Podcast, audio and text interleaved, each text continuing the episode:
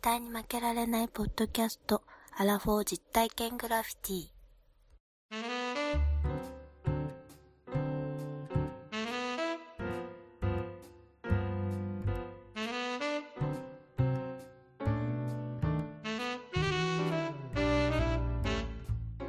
この番組は人生においての遊びをテーマに負けられないアラフォーの男二人が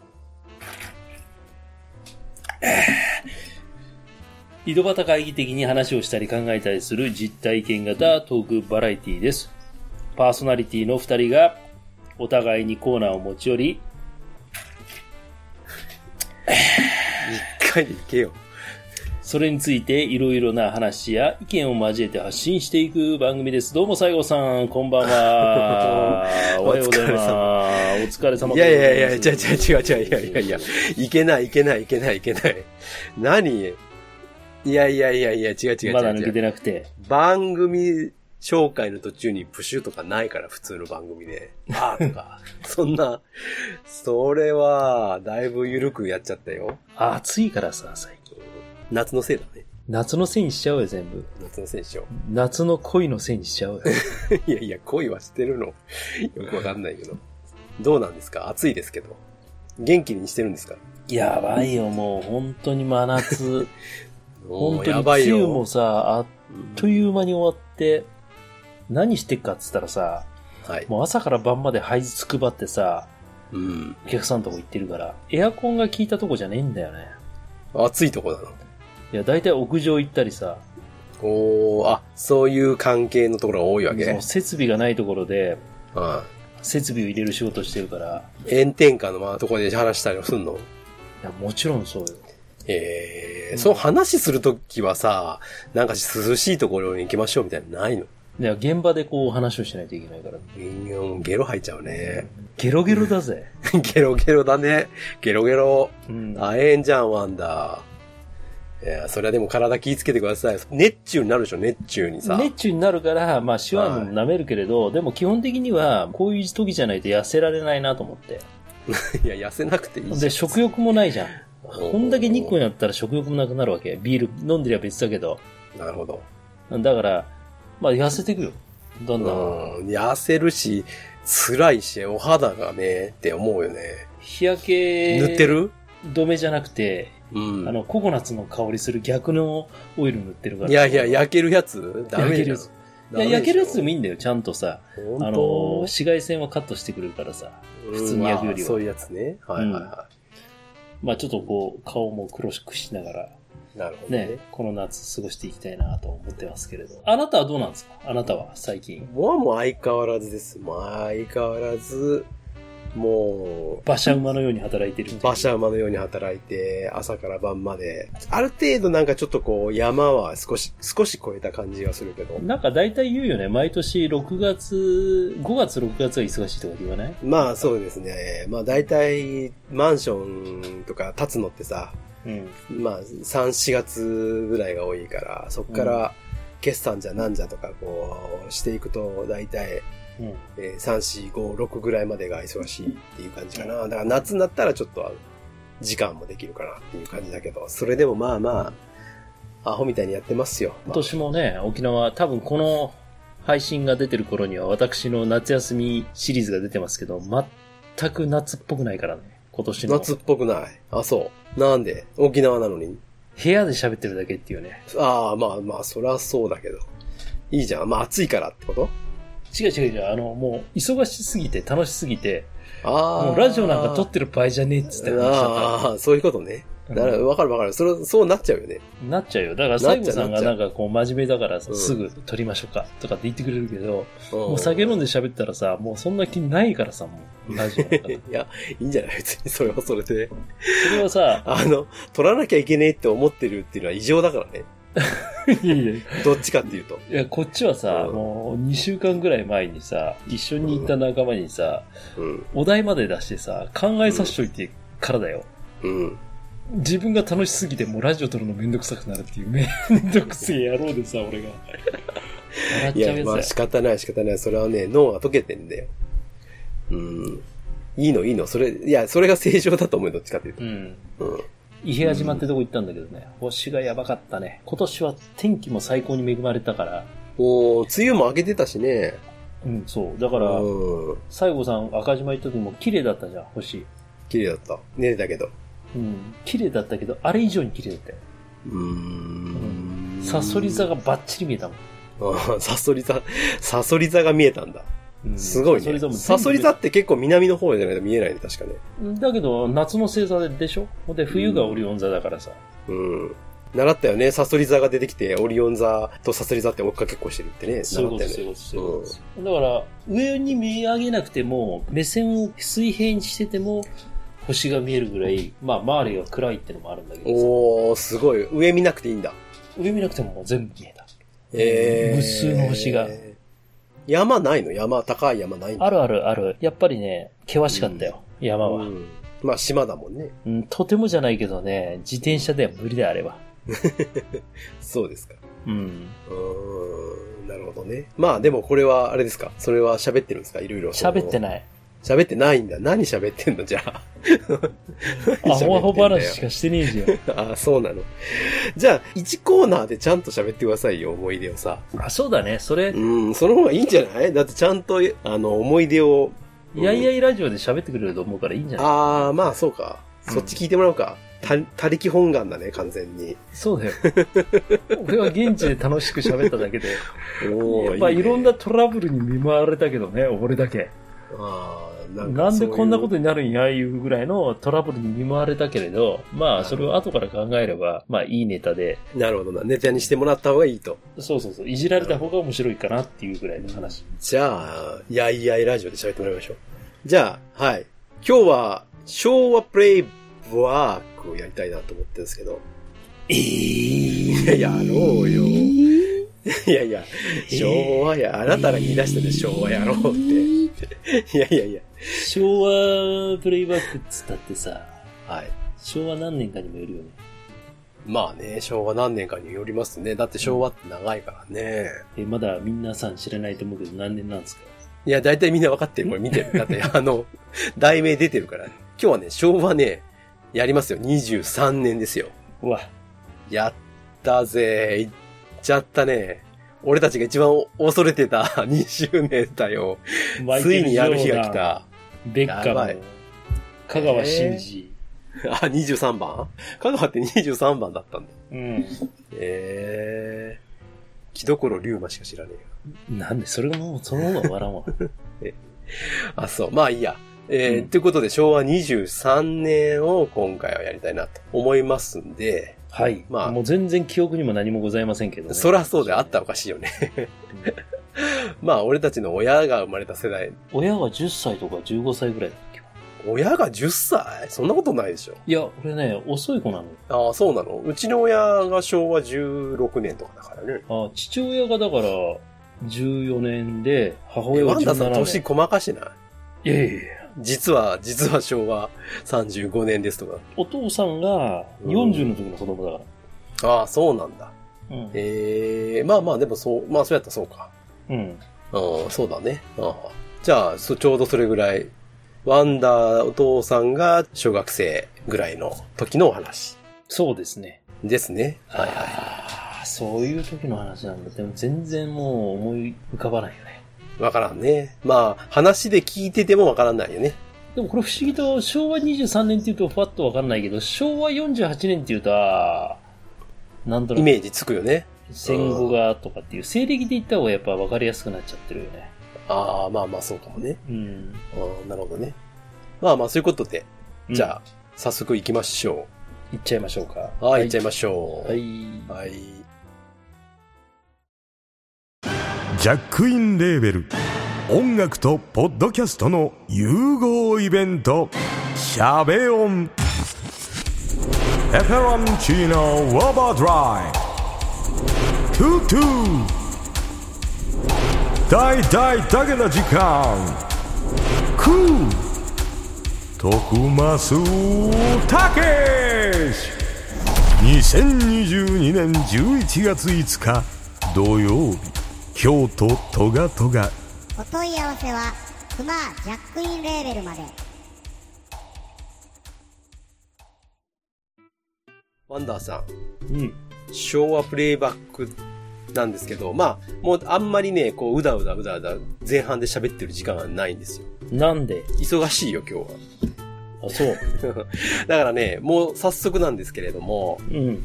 もう本編入っていきたいので、はい。いつもの、あれをね、あなたご自宅の、ご自宅で収録かもしれないけれども、あれをね、ちょっとやってもらわないとね、知らないっす。いけないんです よ。やりたくないですよ。いやいやいや、いつものやつをね、ちょっとお願いしたいわけよ。人間リバーブをお願いしたいわけですよ。やっちゃうちょっと窓閉めていい気にしてるなぁこれちょっと閉めるわ。 マジ締めてんじはい。ゃん。いきますよ。いいですかじゃあ1948年昭和23年に行きます。皆さんもご唱和ください。昭和プレイバークいいよ。ああ、マイク近い。近い。ワンダー、ワンダーファンはもう、もう今もう興奮してる。ああ、右へ左へ。椅子が、もう長えな。長えわ、ワンダー。プレイバック。プレイあバプレイッバックした。あ、やばい。ププレイバックク。でででで。はい、いいですか いや、それ、いいデゲデンって言ったらもう、あの、志村けんになっちゃうからね。じゃあね、あのー昭和23年ということで、ちょっとね、今回は、あのーパー、パートというか、まあ、この昭和プレイバックでいつも調べ物なんですけれど、あの、ちょっとね、お互いの負担を減らすためにちょっと手分けをしては、したわけですよ。うん。だから、えっ、と、ワンダーさんのパートでは、ちょっとこう、なんすかね、えー、23年の頃の文化とか、まあ、芸能とか、まあ、そういうちょっと話題をしていただいて、はい僕の方では、まあ、政治とか時事とか、まあ、その1年間のどういう出来事があったか、みたいな話をちょっとしたいなと思いますので、まずワンダーさんの方からちょっと、いいですかはい、わかりました。昭和23年ってよく考えたらさ、俺たち昭和52年っていう年だからさ、うん。ちょうど30年前だね。そうなんだよ。ですね。生まれる30年前。なんでこの年にしたのかって、本当に気まぐれなんだけどさ。気まぐれオレンジロードだったのあの気まぐれオレンジロードの小松誠治うんぐらいだったんだけど、うん。まあ昭和23年ってちょうどね、終戦が20年だから、3年後ぐらいか。まあまあ、そうね。調べてみないとわかんないこといっぱいあります。で、ちょっとね、こうう、調べました。はいはいはい。で、私の方は芸能とか文化の方かな。まあ、そういう話をね。うん、していきたいと思ってますけど、はい。まあ、日本といったらやっぱりプロ野球ですよ。おー、昭和23年でプロ野球やってんのやってんですよ。やってる、やっている、やってる。もちろんやってる。だって、裸足の源だって広島カープを応援してやたんだっもんてたね。やってたやっでしょてた、やってた。懐か前日しい。やってたね。にこの年の優勝チーム、うん。巨人です。大体巨人だよね。うん、やっぱり巨人なんだろうね。大体巨人ですよ。うん。三原監督、あの、率いた巨人が優勝しましたと。三原監督って知らんな。こうするとさ、やっぱりうんピンとこないじゃん。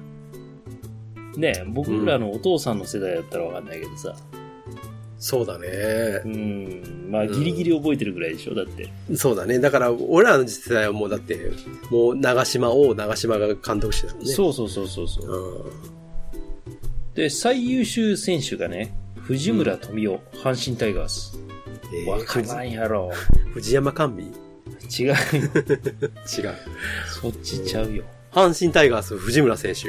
ええはで、い。この年に二冠王ですよ。おおそうなの本塁打王と打点王。まあ、要は MVP ですよね。今、ええすげえじゃん。うん。それで優勝してねえの優勝してないんですね、阪神が。そうなんだ。で、首位打者が小鶴誠、大英スターズって初めて来ました。大英って、今の日ハムだね。阪神タイガースはこの頃からいろいろとです。うん大阪はこの頃は大変盛り上がったんだろうなと思って。うん、そう、でも優勝してないから盛り上がってないんじゃ ないわかんないけど。いやいやいや、あの、もうこれだけのスター選手がいたんだから。ああ、まあね。うん。三冠王じゃない、これ二冠王ですね。二冠王なの。うん、本塁打王と打点王だかそうそうそうそら。なるほどね。ええうん、はう。い、はい。やっぱりこの戦後っていうのは日本は野球がもうね、盛り上がってしゃあないと。で、プロ野球だけじゃなくて、は高い校野球も盛り上がりました。高校野球もやってた。うん春の選抜は、決勝戦が、うん、京都1勝と、うん。京都2勝なんだよ。これ音だけで聞いたらよくわからないね。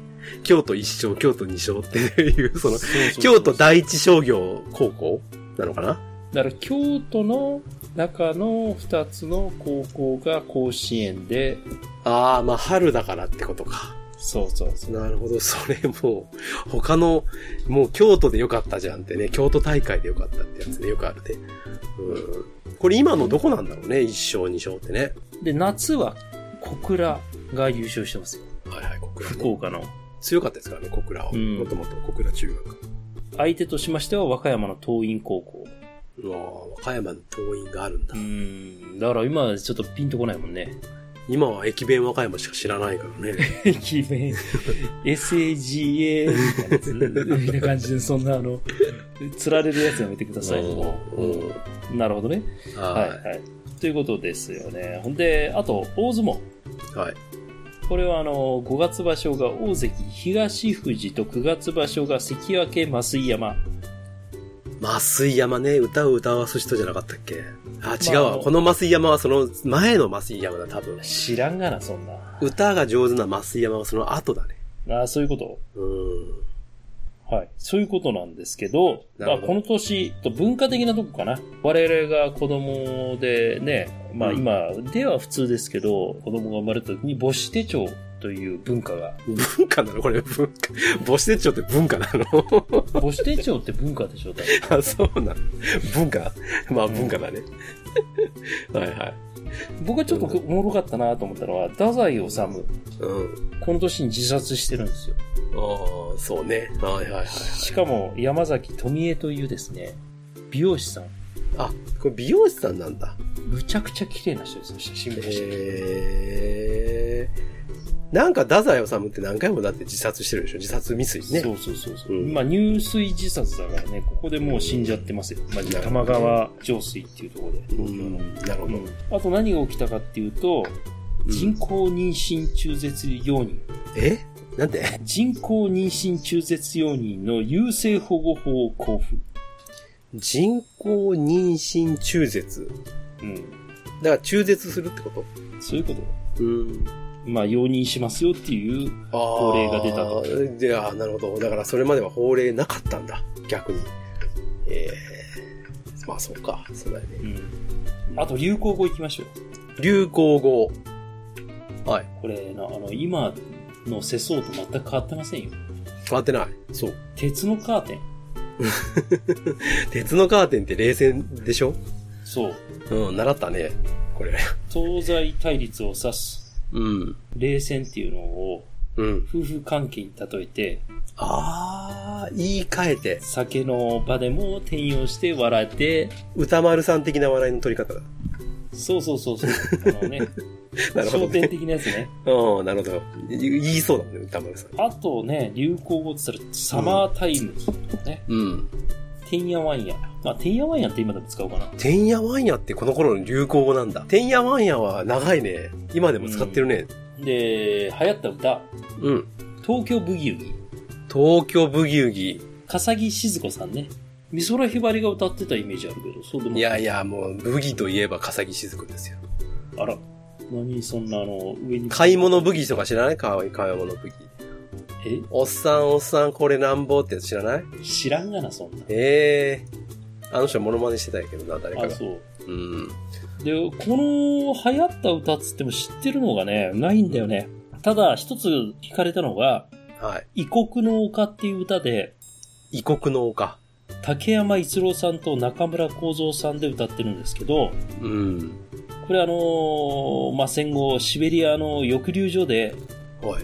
捕虜の日本兵が歌っていた歌を、へえ。 NHK ののど自慢はい。でて、福音軍人が歌って、たちまちヒットした歌がこの異国の丘って言ったらしいです。じ、時代やないや、そうか、そうやね。だって結構リアルな話なんじゃないその年のね、まだ23年ぐらいで、シベリア抑留で、その時に歌った歌だっていう話だったら、俺はちょっと知らなかったですね。一回、ちょっと YouTube で聞いてみるわ、今度また。いや、絶対聞かないじゃん、あんた。いや、聞く、聞く、聞くって。あなた、レイエーの時も絶対俺聞いてみようっつって、一つもいや聞いかなやいかいらやさ。いや、レゲエと、いやいやいや、まあ、聞き、聞きますよ、聞いてきますよ。ううんん、で、まあ今我々が分かるとさ、憧れのハワイ航路ね。ああ、そうね。岡春夫さん。これ有名ですよね。有名、有名。っていうようなところと、あと、竹山道夫さんのビルマの盾ごと。ビールマンの盾ごと。うん、これは本だね。映画になりましたね。あの、この後ね。この後というかだいぶ後だけど。ああ、そうそうそうそう。うん。で、太宰治の人間失格。この本も暗かった。まあ、太宰ですからね。まあなんか読む本もわかんないから赤川次郎とか読んでたんだけど、うん。太宰治の本も3冊4冊読んだけど、社用とかこの人間失格とか読んでも暗いね。 う、もう心が沈んでいくもんね。まあ、でもあれが好きなんだよ、みんな。そうねちょっとね、斜陽とかねやっぱりダメだね。社用とかダメだったね、あれね。ああいう感じがね。うん、もう苦痛だったもん、読むのが。まあそんな感じで。あとなるほ、ど映画ですよね。うん。酔いどれ天使。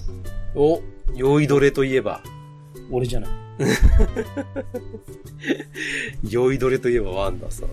酔いどれ天使ってなんかみ、でも聞いたことありますね。完全聞いに。たことあるけど、三船敏郎が出てるらしいよ。ああ、まあまあ、この時って言ったらそうかな、やっぱりね。というような感じ。洋画では美女と野獣とかね。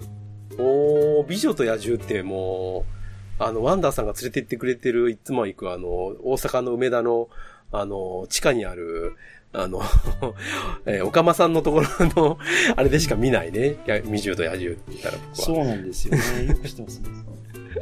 は。はいあとは、まあ、フランス映画で旅路の果てとか。うーん。まあ、そんなところですかね。ちょっフランス映と画ね私もね、はい。市民権とかここら辺じゃなかったかな市民権はもっと早いのかなまあちょっとごめんなさい。はい。あの、不確定な情報ですけれど、なるほ文学で言うと、うん太宰の斜陽と、ど。吉川英治のうん。新書太鼓記。ああ、もう吉川、まあ、吉川さんといえばね、うん。はい、もう、時代。え、どっちが芥川賞なのベストセラー、えー、違うか。あ、でも、社用なんだ。あ、でもまあ、この年に死んでるんだから、そうか。うんなるほどね。はいはいはいはい。いやー、時代だね。 時代ですよ。時代ですね。でもね、この年に生まれた人を聞くと、生まれたこ人。うええと言うんですよ。ただ、あー、聞かして。ちょっと分かりづらいんですけど、昭和23年のうん生まれの方は今年何歳なのって言ったら74歳なわけですよ。あー、そうなっちゃうか。今から私が紹介する人がもう今年74歳なのと。みんな74歳になっちゃう。うん。もうおじいちゃんだね。おじいちゃんって感じじゃないですか、もう。まあ、下手すりゃ亡くなってる人もいっぱいいそうだよね。んそうそうそうそう。うんなんでちょっと今年74歳なんですけど、1月生まれの人から順を追って行ってきますよ。なるほど。はい、おえ願いします。水木一郎、わかりますか水木一郎ってアニメの人でてね。あの、マジンガー Z の。あー、知ってる、知ってるっていうか多分、あの、はいはい、よくて出てましたね、テレビにね。うん、2代目の歌のお兄さん。うんうん。で、青井照彦。あー、いや、名前は、名前はなんか聞いたこ初とある。代ジャニーズですよ。うーん。まあ、あの、スケさん、格さんやってたんでね。そうなんだ。スケさんか。うん。うんうんうん。 54代横綱和島。輪島。元プロ野球選手の堀内恒夫、あ、堀内さんもそうなんだ。えシンガーソングライターの森山良子、おー。ざわわざわわのね、おー、うんなるほど。あー、74歳。あとはい、落語家の鶴郷さん、ボインがっていう人ね。 でエステティシャンの高野ゆり、あー、名前は知ってる。宇宙飛行士の毛利守さん、ああ、もう、あ、毛利さん70歳になっちゃうのなっちゃん、なっちゃう、74歳。えーもう全然そんな感じじゃないよね、えーもう。そんな人しないね。うん。うんで、あと、ミュージシャンの柳ジョージ。おー柳ジョージさんっうて。ん、え、柳ジョージさん元ザ・ゴールデンカップスですよ。あと、玩具コレクターですね。何でも鑑定団のはい。北原。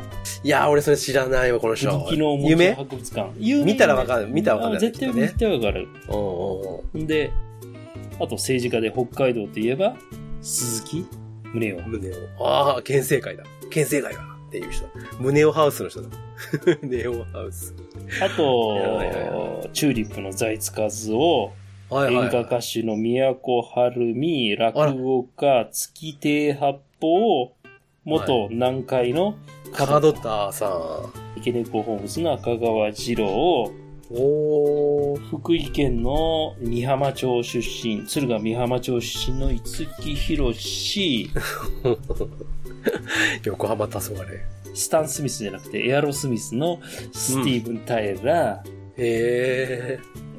超美人、石田あゆみちさん、あ、石田由美さんも74歳になる。 隣の晩ご飯の米助さん。結構なってるね、みんな。うんへえ。我々のちょっと上の世代になるとちょっと有名だと思いますけど、鮎川誠、ええー、わちょっとわわわかんない。あの、ボーイとかね、あそこら辺でもいろいろ絡んでますよ。で、あと、泉谷茂、おー。あと、眉住淳さんね。うんうん。で、ザ・タイガースの言わずもがななんですけおいおど、い沢田研二、おい、ジュリー。ジュリージュリーもこの年、うーん。放送作家、まあ、ビートたけしさんとかのね、うあのん、よくつるんでラジオもやってらっしゃいましたけどあ、ーいい高田文夫、もう今でもやってますよね。命くれない瀬川栄子、ああ、瀬川さん。自衛隊といえば田母神敏夫さん、はいはいはい。ジャン・レノン、ジャンレノって74なんの74なる。俺、レオン好きだったけど。レオン良かったよね。よかったでよかった。ジャン・レノと同級生の林家パーコ。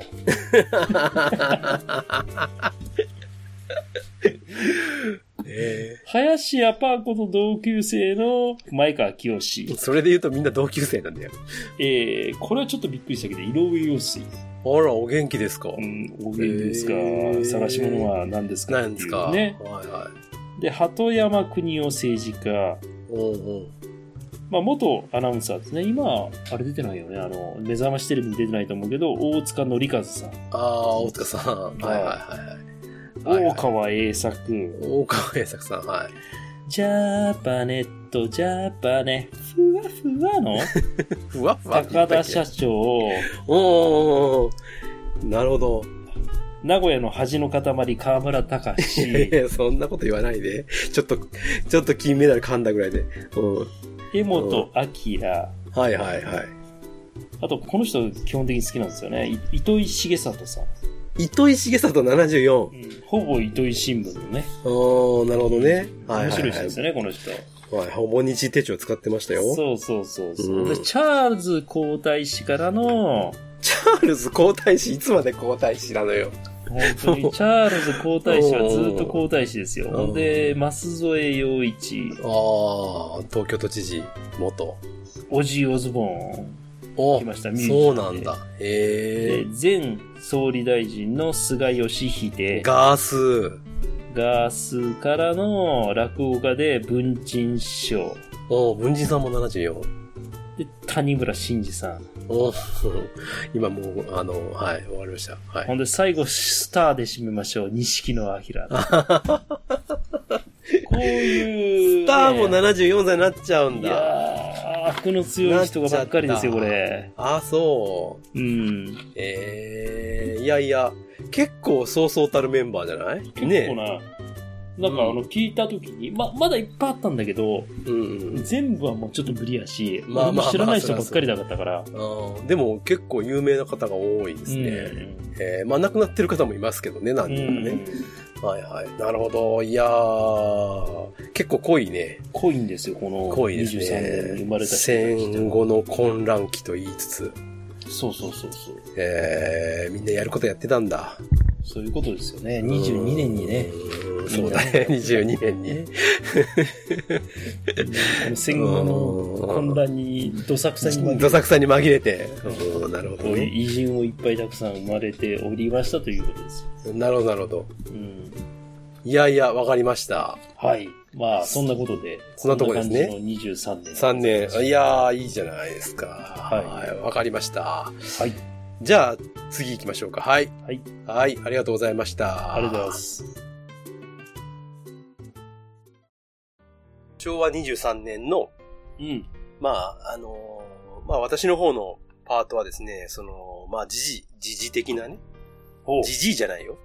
時事的な話をしたいなと思ってたんですけど、うん。ただね、まあ、初めてこの昭和20年代っていうのを扱うにあたって、やっぱ空気がやっぱり我々はわからない。うん。戦争を知らずに生まれてきたから。そらそうだね。ということでね、その、じゃあ、これをやれば知れるのかっていうのはちょっとわからないが、うえーっと、ほら、昭和20年、まあ、戦、まあ、こ日本がまあ、戦争に負けましてね。まあ、降伏しました。で、その無条件降伏って、そのポツダム宣言っていうのがあったじゃないですか。で、要は、昭和23年って、まあ、日本が戦争負けて、ん。うん GHQ が、えーまだまだ、その、実際のところは、まあ、言ったら、占領してるわけですよ。日本をね。まあそうだよね。そう、だから日本の国っていうのは主権が、まあ、合ってないようなもん。うんなわけですよ外交そとうかだもね含めて。うそういう感じの空気感で、で、ん。だからそれらっていうのを、まあ話しする前に、そのポツダム宣言って何っていうのを、うん。うん。まあ僕読んだことがなかったんですよ。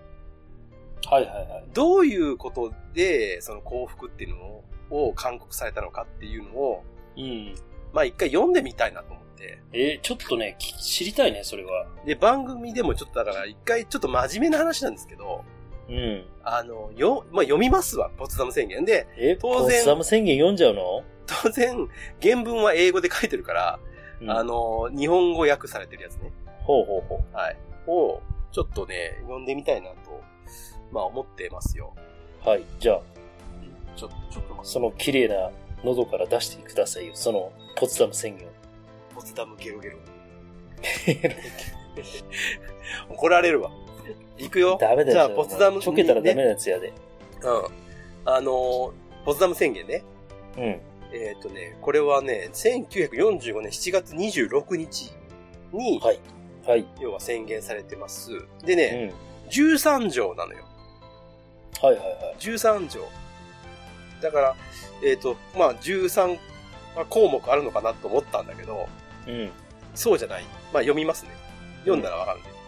うん。えー、日本の幸福のための定義及び規約っていうのこれね。で、1から13までいきますよ。一つ、うんうん。我々合衆国大統領、中華民国政府主席、及びほう。英国総理大臣は、我々の数億の国民を代表し、協議の上日本国に対し、戦争を終結する機会を与えることで一致した。うん2番目。3カ国の軍隊は増強を受け、日本に最後の打撃を与える用意をすでに整えた。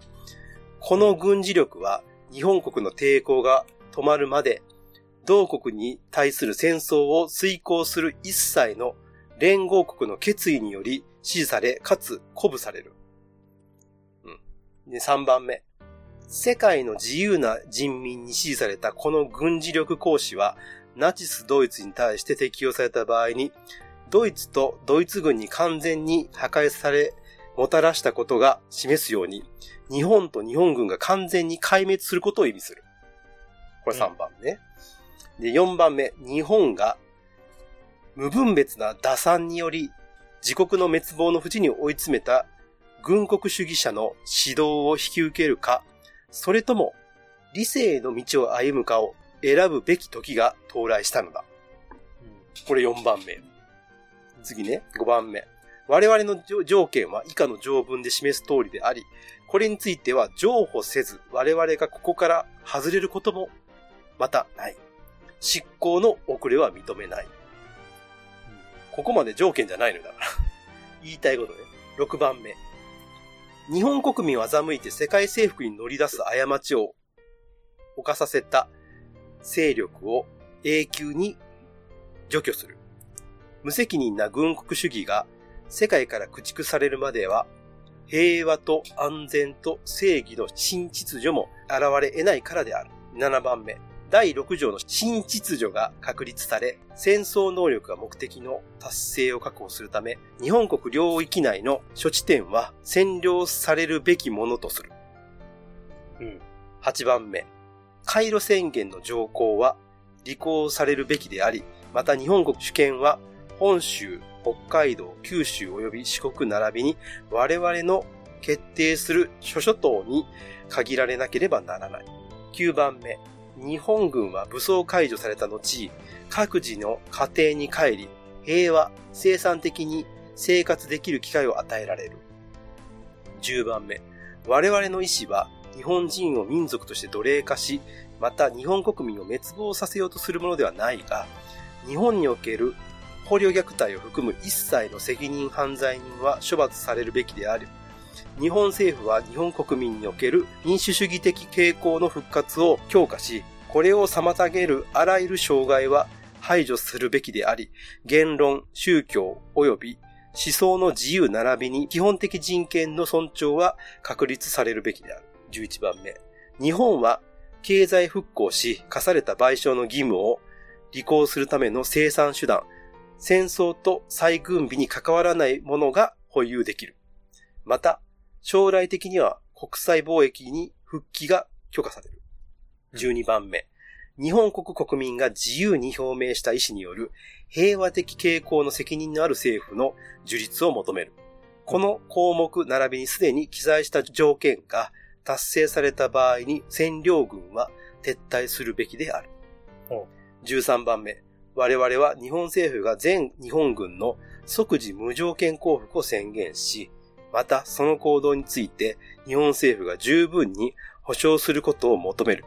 これ以外の選択肢は迅速かつ完全なる破壊があるのみであると。これが以上です。なるほど。こういう文章だったんですね。どうですかこれ、な読んまか。ないとね、わかんないけど、はい。でももう本当にやっぱ敗戦国。だからもう俺らの言うこと聞けって感じだよね。今読めばね、まあ、まあ、要するに今読んだまんまなんですけど、解釈が分かれるところもいっぱいあるなとは思うんですけど、完全幸福ですよっていうこと以外認めませんよっていう。これでさ、確かにあの、天皇陛下がどうなるとか国体孤児とかいう話があったじゃないですか。この時って。天皇をどうするとか書いてないし、日本がどうなるとか書いてない。うん、ただただ降伏して、あなたたちが生活は安定するまでは、なんていうのかな、生活とかの保障はするけれどもっていう話だよね。まあそういうことしか書いてないっていうね。まあそんな、こういうまあ空気感なわけですよ、要するに。負けた国ってのはこういう風にね、扱われるんだね。ね、読んだら結構、あ、こういうことを受け入れたんだなって、当時のさ、日本の国って結構やっぱり、まあ、軍国主義じゃないけれども、そういう色がまあ、言ったし、その昭和の初年の方はさ、強かったわけじゃないですか。うん。だからそういう世の中であって、これを受け入れるって言ったらさ、もう本当軍人さんたちは生きてらんないよねって、本当思うよね。もうね、今まで受けてきた教育も真逆のこと言われてるからね。そうそうそう。だから、俺らみたいな普通の人間はさ、このまあ、この時代が違うからあれだけど、要するに軍人さんじゃない人間は、戦争が終わって、これ日本がまあ降伏して負けたんだなっていうのはよくわかるけど、実際に戦地で戦ってた人とか、そういう教育受けた人は、これは結構受け入れがたいよねっていう、そういうところまでまあ日本は来てたっていうことが、まあこれ読めばわかるなっていう感じうんですね。まあ、こういう形で、まあ、始まったわけですね。はい。ということで、まあ、ここから、じゃあ、昭和23年も入っていこうかなはい。と、まあ、思います。はい。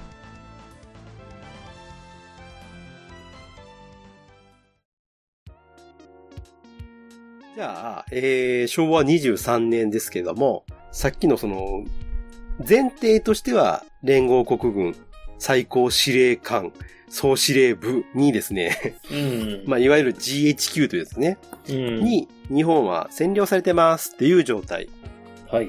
です。まあそこからスタートしていきましょう。でですね、まあいろいろあるんで、まあ全部やっていくともう当然長いのそうで、だね。まあそういう、まあ占領されてるんだっていうことを頭にちょっと置いときながら、この年に何があったのかっていうのをちょっ と見ていきましょう。で、まあ先ほどワンダーさんの方にも、まあそういった芸能とかね、いろんなそういった流れもありつつ、スポーツとか。まあ、時事的な話でいくとどういうところかっていうと、うん。この時の内閣総理大臣ってもうわかんない。僕らも全然名前聞いてもピンとこないんですけ全然ピンとど、こないね。この年は3人総理大臣が出てます。ほう。えー最初にいたのは片山哲さんです。片山哲。これね、日本社会党なんですよ。まあ、ほぼ傀儡ですよね。うん。うん。で、その次が、芦田仁さん、金さんっていうのかうな。ん。っていう方です。これが民主党なんですって。うん。で、10月15日からが、これ知ってます。吉田茂。こうなるわけですよ。うん。じゃあ、1月から順番に、まあ、主な、主だったとこだけポンポンポンと、いきますよ。はい。えーっと、1月はですね、うん。物騒な話ですけど、帝国銀行ほの、これなん、椎名町支店でいいのかなう。うん。間違ってたらすいません。椎名町支店に、医者、医院を装った男が現れて、赤痢の予防薬と偽って毒薬をその行員に飲ませて、現金16万4千円を奪った。で、このため行員12名死亡ですって。え飲んだね、12人も。やばいな。赤痢の予防薬って言ったら飲んだんだって、ねうんちょっとだから、まあ時代もあるのかなと思いますけど、まあこういう事件がまたあって、まあ言うたら荒れてますよ、まだまだ。うん。ね。えー、まあ2月に入ります。で2月はですね、食料配給公団が発足。おう。配給ですよ、ワンダーさ配ん。バレーボールじゃないですよ。。いや、その配給じゃないでしょ。配給権じゃない。 そっちの配給じゃないでしょ。配給ってさ、全然、まあ、言うまあ、歴史では習ってますし、まあ、うん母親とかから話は聞くことはあれど、はい。はっきり言ってはよくわからない。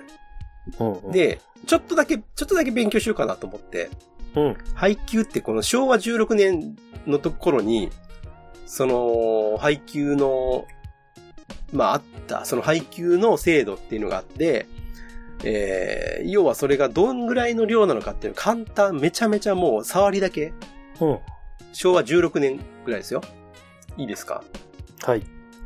あんた、ついに寝っ転がったね。 あなた、いやいや、あの、い いいいけど。はい。でね、えーっと、イメージしてください。はい。お米。これ買えないんですよ。配給だから。配給でもらえる以上の米は食べれないんですよ。闇市で買ってこない限りは。マジかよ。まあそういうふうに考えましょう。でね。じゃあどれぐらいお米、この当時もらえたかっていう話。あのね、切符なんですよ。これ切符があって。うん要するに、その切符の分だけしかもらえないのね。うんうん。で、えーワンダーさん、まあ我々の年の、じゃあ大人と。これね、11歳、数え年で11歳から60歳までって、うん同じ扱いなんですよ。それ、要はそれより小さい子は、まあ言ったら子供として扱われるし、うん。 11歳から上、60歳までは、一定のその、成人として扱って、お米の量が決められてるんだけど、うん健康の状態によって、そ、そこも区分があるわけ。うんうん。要は、健康な人はこうです。こう、こう、おつ、兵のこうん。う。で、ちょっと不健康な人はおつ。これ、ざっくり言ってますよ、めちゃめちゃ。うん。で、病弱な人は兵。こういう風に分けられました。で、こうの人、1日ですよ。おうん米 330g もらえます。これ、お茶碗で1杯分のお米ってだいたい150とか200なんですよ。腹減るわ。 330です。だから、うんお茶碗2杯と考えてくださうん。い。1、1日ね。腹減るよ。これだけ。要するにこれだけしかもらえない。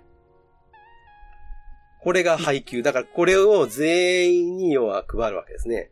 うん。うんっていう、まあ、簡単に触りだけ言うとそういう感じ。うん。だから、要するに食べたくても食べれない。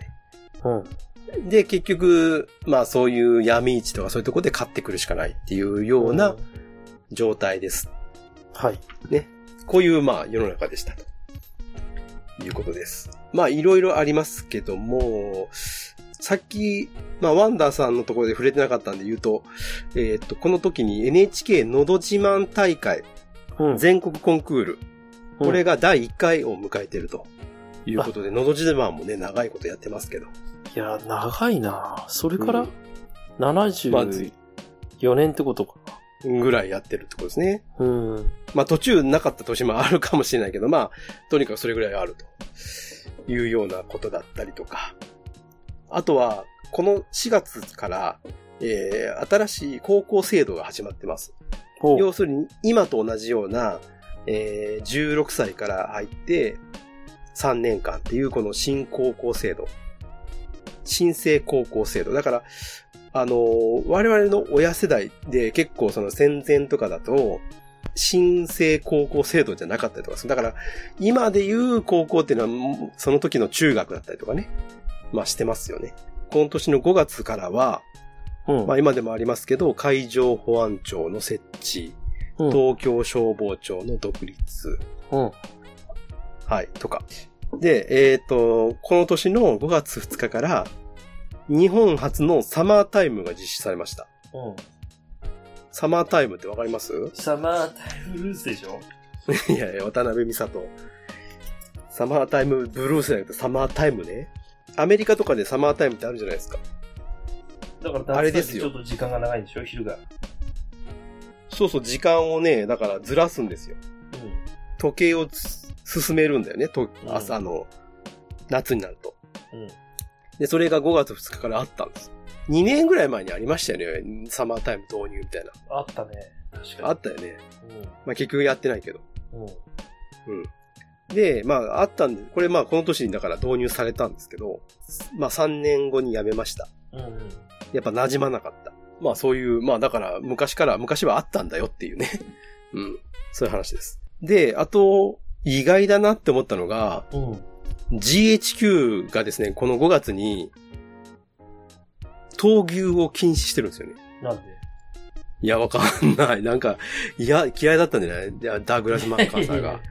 牛嫌いだったんじゃない理由は知りてえな。牛嫌いな理由がわかんねえ な。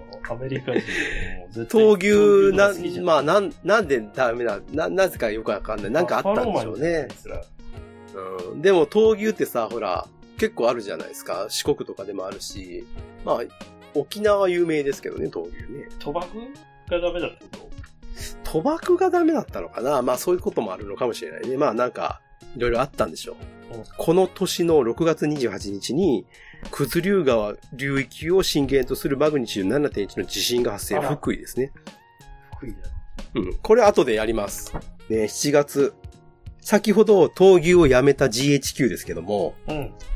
公営ギャンブルの〇〇を開催を許可してます、この年。さあ、ここでクイズ、ワンダー。まあ、今でも公営ギャンブルいくつかあるじゃないですか。えー、この公営ギャンブルとは何でしょうかこれはもうよ4つぐらいしかないから、もうあの、回答権は1回です。さあ、どうでしょうこの年か人間ってこにとはないね。でも、人間ってことはないから、競輪じゃないんだろうな。あと、ボートもないだろうから、やっぱり馬じゃない競馬。うん。競馬ファイナルアンサーですかファイナル、ファイナルアンサー。じゃあ、正解いきますよ。正解は、競輪でございました。やっぱ人か。逆に。そうね。やっぱ競馬は難しいよね。うん競輪ですね。競輪の開催を許可。うん闘牛はダメ。競輪 OK と。うん。 GHQ。人だからね。そう。まあまあまあまあ、そうね。人力だからね。まあ、オートもなければ、ボートもないからね。うん。っていう、まあそういうことでした。競輪もだから歴史が深いですね。結構ね、我々行きましたけどね。うん三重まで行って。車検買ったもんね、車検。 車検買いましたよ、車検。そう。で、えー、っと、あとですね、8月、神戸新聞社からデイリースポーツ創刊。ねえ、創刊してるんですって。配信タイガースのイメージしかないわ。まあ、だから神戸新聞なんでしょうね。ね。うん。あと、中堅八構造の除幕式があった。そんな風に。とか古いね。あとは、本田技研工業設立。今年の、この年の9月ですね。本田宗一郎様。はい、古いです。で、あとはまあ、いろいろありましたが、東京裁判ね、判決下って永久戦犯死刑7名、無期禁錮16名、有期禁錮が2名、うん。とか、まあいろいろそういったところがあったりとか、うん。うん、まああとですね、象印魔法瓶設立なんてのもありますね、ことこの年の12月ですけど。はい。まあまあ、まだまだいっぱいあるんだけど、一応こういうような流れがあったとはい。いうことです。うん、まあいろんな、まあまあ世の中的にはまあまだまだ混乱はしてるなというような感じではございますけれども、うん。で、最後に、先ほど6月28日にあった福井地震。まあ、これについてちょっとまた、あの、話をね、最後していきたいなと思いますんで。はい。じゃあ、ワンダーさん。えっ、と、昭和23年、まあ、いろいろある中で、まあ、最後ね、えっ、と、この年を象徴するような、うんえー、話です。えー、福井地震。6月28日にありました。そう、僕もね、これ調べるまではやっぱ知らなかったんですけど、結構大きいですよ。でも、崩れようって言ったよね。九頭竜川。うんだからね、直下型なんですよ。うんダムがあるよね、あそこ。うん。まあ今はね、当時はわかんないけど。福井地震はね、死者3769名。うん。だから、えー東日本大震災、阪神大震災に次ぐ3番目、戦後3番目に大きな地震でございます。で、まあちょっとこの話をしたいなと、まあ思いますので、まあ当然、この昭和20年7月に、まあ福井も空襲があったんですね。うんで福井空襲で結局焼け野原になってるんですようん。はい。その復興途上にこの地震があったそれはしんどいな。でこの福井平野ほぼ全域に甚大な被害をもたらしたと石川県内の被害も合わせると死者は3769名負傷者は2万2000人以上うんでですねびっくりするのがやっぱこの全壊家屋およそ3万6000戸うん全壊ですよやばいっすな。で、最も被害が大きかったのは、福井県の境郡金津町、現在のあわら市東部とか、丸岡町、丸岡町って丸岡城の丸岡町ね、および、えー福江町、現堺市の南部とか、えっと、吉田郡、えー森田町、現在の福井市の北部など。で、これが、この各、この町のね、全戸、ほぼ全戸が倒壊しましたと。うん。ということで、倒壊率、全壊率ね、79%残りましあらた。、もう8割じゃん。そうそう、もうほとんどですよ。えげつないな。うん。福井平野全体でも約60%を超えました。んとうん。いうようなことです。まあ、要因としてはやっぱりその戦後復旧の状態で、バラックが多かった。うん。要するにまあ、頑丈な建物じゃなかったよ。だってまだ言ったってさ、昭和20年の夏に終戦でしょうん。で、7月に焼け野原になってるでしょだから、丸2年経ってないわけです。っていうようなことで、まあ、被害が大きかったよ、というこうと。ん、で、かつですね、この1ヶ月後、7月の上旬に、記録的な雨が降りまして、この地域で。うん、で、九頭竜川の堤防が地震によるダメージがあったにもかかわらず、さらにこの雨で決壊をして水害が発生した。あーということで、複合災害を引き起こしたっていうことになって、非常にまあ大変なですね、まあ、災害であった東尻尾だもんな。というところですね。福井震災は関東大震災ね、大正12年。関東大震災と濃尾大震災、明治24年うんに次ぐ大震災であった。へえ、そんなでかかったんだね。第二次大戦後としては先ほど言った通り、ね、えー東日本大震災、阪神淡路大震災に次ぐ3番目に大雪犠牲者を出しましたと。うん。ということです。この福井地震を契機に、中央気象台では震度の段階ね、これを新しく見直しまして、えー1949年翌年に震度7、うん激震、激しく揺れるを新設された。これまではだからなかったんですよ、震度7っていうのはね。実際は震度7あったかもしれないんだけど、うん。要はそれ、まあ、そんだけまあ大きな地震であったと。うん。ということで、わずか3年ほどの間にこの震災、水害と度重なる災害に見舞われ、福井市街は怪人に帰した。あら。がです、がですよ。うん。その度に市民たちの不屈の気概と不断の努力によって不死鳥のように蘇り、へえ力強いすご復興と発展を遂げたことから、福井市は市民憲章で不死鳥の町を宣言しています。ほうほうということで、福井市の市民憲章は不死鳥のマークですね。ほう。へということなんですって。え、なるほど。だから不死鳥なんだ。そうそうそうそうそう。フェニックスじゃん。フェニックス一揆ですよ。まあ、震災で非常に被害が大きかったんですけども、やっぱ火災もあってですね、うんあの、関東大震災もそうだったんですけど、やっぱ火災がやっぱ木造住宅だから、福井市内では約消失面積がえー市街地の6分の1にあたる15万えー5000坪、51.2ヘクタール。これは東京ディズニーランドと同じ面積ですと。が、まあ、燃えました。っていうことです。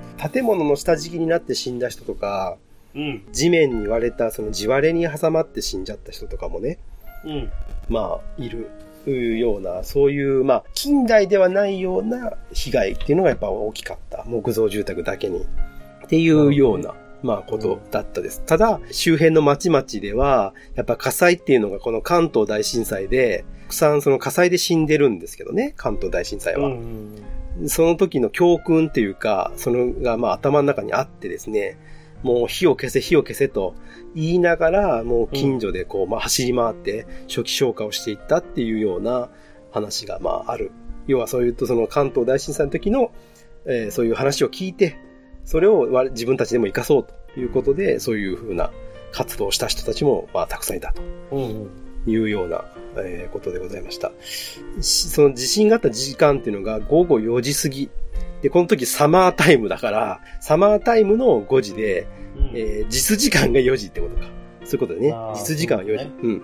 ぐらいだったということでした。だから家にいた人もまあ多かったっちゃ多かったのかなっていうところもあったという感じですね。はい、この福井市内でも大きかったですね、その、えー国際劇場という映画館があったんですけども、こうなんかも倒壊して、備蓄されてたマッチが燃え移って火災が起こったりとか、あとは化学製品なんかね、こう漏れて引火して、うんっていうような被害もあった。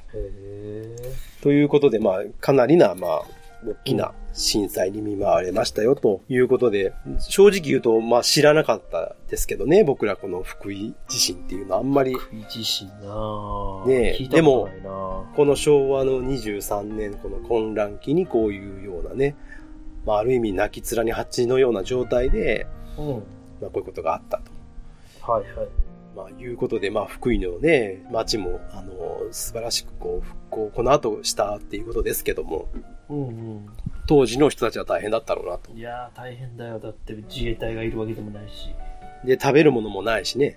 うん。うんっていうようなね、ご苦労をされて、まあでもそれでも子子供を育てたりとかいうような方々もいっぱいいたんじゃないかなというふうにまあ思うと苦労はすごいなと、まあ思いますけどね。そうだね。というようなことで、まあまあ戦後間もないということでいろいろこういう事件とかも多いし、まあ不安定な世の中ではありますけれども、はい。まあでもここから日本がですね、うん。まあ、復興していくっていうようなことだから、頭が下がりますよね。こういう時代を生きてる人たちっていうのは。ねえ。じいちゃそん、うばあちゃんのおかげだよ、やっぱ。いや、そう思います、やっぱね。やっぱりその人たちがいなかったら、我々はいないわけいで。や、いないよ、もう。本当にじいちゃん、ばあちゃんたちが綺麗にしてくれたから。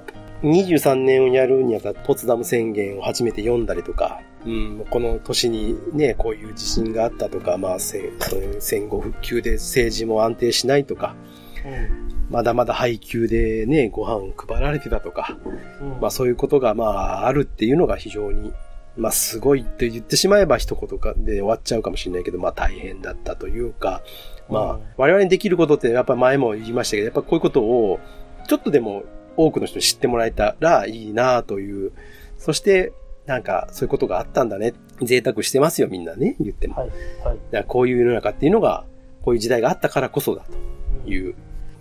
調べててやっぱよくわかんない、こういうのね。うん。ううんん確かに。っていうことあの、普段からね、に昭和23年の出来事なんて気にしてないからさ、そうなんですよ。教科書にそこら辺は載ってないよ。結構スッと戦後って飛ばしちゃうもんね。自分のおじいちゃんたちが頑張ってきたとことかは、全く教科書に載ってない。そうなのよ。あの、映画とかドラマでもそうじゃない。大体、あの、日本がね、降伏して、玉音放送で終わりみたいなところが結構多いじゃないですか。うん、そううだね。ん。でその後ってやっぱりその後の10年とかあんまり語られることがないから、うん。ねえ、まあ知れてよかったなっていうのが正直いやー、でもそういう今、聞かなきゃ絶対多分このまま10年スルーしてたかもしれない。そうよね。やっぱり昭和23年はね、我々のおじいちゃんとか、我々の父母が一番生きてきてうん。世代だから、で、うん俺たちは全く未経験の時代だし、うん。しかも戦争が終わった後で、うんみんなあの食べるものもあんまりなくて、うん。ね、あの仕事もなくて、それでも這い上がっていこうっていう、そういうあのさっきのポツダム宣言の話もあったけど、うん。まあ、やっぱりね、教育を受けた人からしたらそれは全く受け入れられないもので、うん。それをですね、やっぱみんなが、あのーこの国を良くしていこうということで、一人一人がやっぱり頑張ってくれたからこそ、うん今があったりする。だけど今ちょっとね、いろんな国に比べると、この日本っていう国も国力がなくなってきてるから、うん。ね、やっまぱありねここ10年ぐらいはさ、多分本当にこのまま行っちゃったらさ、もう本当に発展途上国になっちゃうんだろうなって思っちゃって、うん。発展途上国じゃなくて、なんて言うんだ、これもう。もう後進国になった方がいいよね、もう。うなんて言うんだろうね。まあまあまあまあ、確かにね。うん。うん。だからまあ、その時代を作ってきてくれた、やっぱり先祖に感謝だな。なるほうど。まあそう思いますね。それしかないですね、本当にね。ん。うん。本当に苦しかったのにさ、お腹空かして働いてくれたんだよ。うん。そうなんですよ。だから、た自分が食べるものを惜しんでもね、なんか、ね、子供にあげるみたいな話ってあるじゃないですか。うん。でもそれも分かるまさしくそうだってはうん。お腹が空いたっつったら自分我慢するしかないよね。うん。それはすごい分かる。それは仕方ないことだよ。そう。だからまあまあ、本当にそういう一人一人の人間、この時代を生きた人たちが一人一人が支えてきたんだろうなっていうのを実感まあしますね。うん。うん。うん、まさに西郷さんの言う通りだよ。この昭和23年。厚みがあって。まあまあ、だから、まあ、恥ずかしながら、我々も、やっぱ知らないこともいっぱいありましたけど、まあ、はい勉強させていただいてよかったなと、はい、はいいうふうに思います。はい。じゃあ、以上で、はい。今日はプレイバック、終わりたいと思います。はい。ありがとうござはまいいした。ありがとうございまし。た。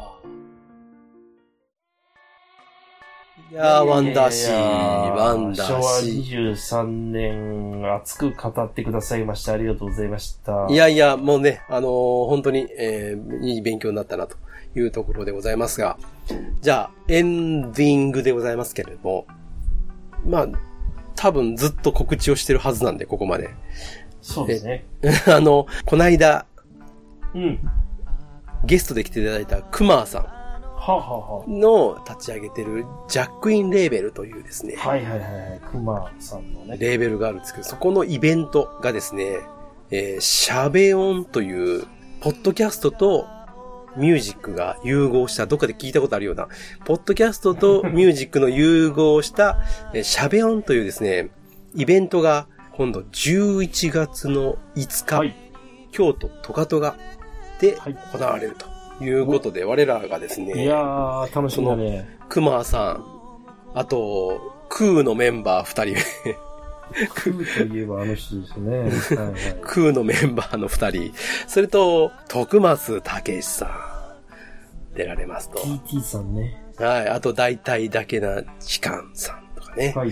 まあこの辺りの人たちが出ると。いうことでめっちゃすごいメンバすごいメンバーです。絶対面白いですね。ー。うん。あの、京都ですけども、ぜひですね、あの、皆さん、あの、足の方を運んでいただけたらとね。いうことぜで、はい、思います。あの、秋の京都ですから、ぜひぜひ、いいですよ。ひ。私も行こうかなと思ってますよ。まあ、そうですね。行こうかな本じゃなくて行きます。当ね ワンダさんは行くでしょうね。はい。まあ私もちょっとあの、時間、今ね、あのーこれ撮ってるのはだいぶ前なんで、いや、あのーちょっと、うまく合わせていきたいなと思ってますんで、まあもし会場で見かけたら、気軽に声かけて、もしくは、もう、あの、こちらから声かけるかもしれませんけども、 声かけていただけたらなと。はい。まあ顔わかんない人は見てもわかんないだろうけど、まあ一緒に楽しめたらなと思いますんで、はい。うんということです。じゃあ、えー、以上でございますので、終わりたいと思いますが、はい。じゃあ、終わりましょう。いつものワンダーさんお願いいたします。メールとか。メールアドレスですね。どしどし送っていただけるとありがたいです。どうすえー負けられないぜ、アットマーク、gmail.com。負けられないぜ、アットマーク、gmail.com です。はい。ツイッターで、えーいろいろとつぶやいていただくときはですね、ハッシュタグで、ひらがなで絶負けで、はい。えーつぶやいていただけますと助かります。はい。はい。ということで、え今日え、も昭和23年大変盛り上がってまいりまして、ええいろいろ熱いお話を聞きました。はい。本日のお相手はワンダーと西郷さん、でした。でした。負けられないぜ、絶対に、諦めきれないの、アホやから、しめ、め、しめ。イエすめ。ーし。よっしゃ、お疲れ様でしお疲れさんでした。た。はい。寝てくださはい、ありがとうございます。 い。寝てくださ。。なんな、なんなのその寝てくださいはい寝てください。もう全然起きてましたよ。はい、お疲れさんでした。はい。この島の景色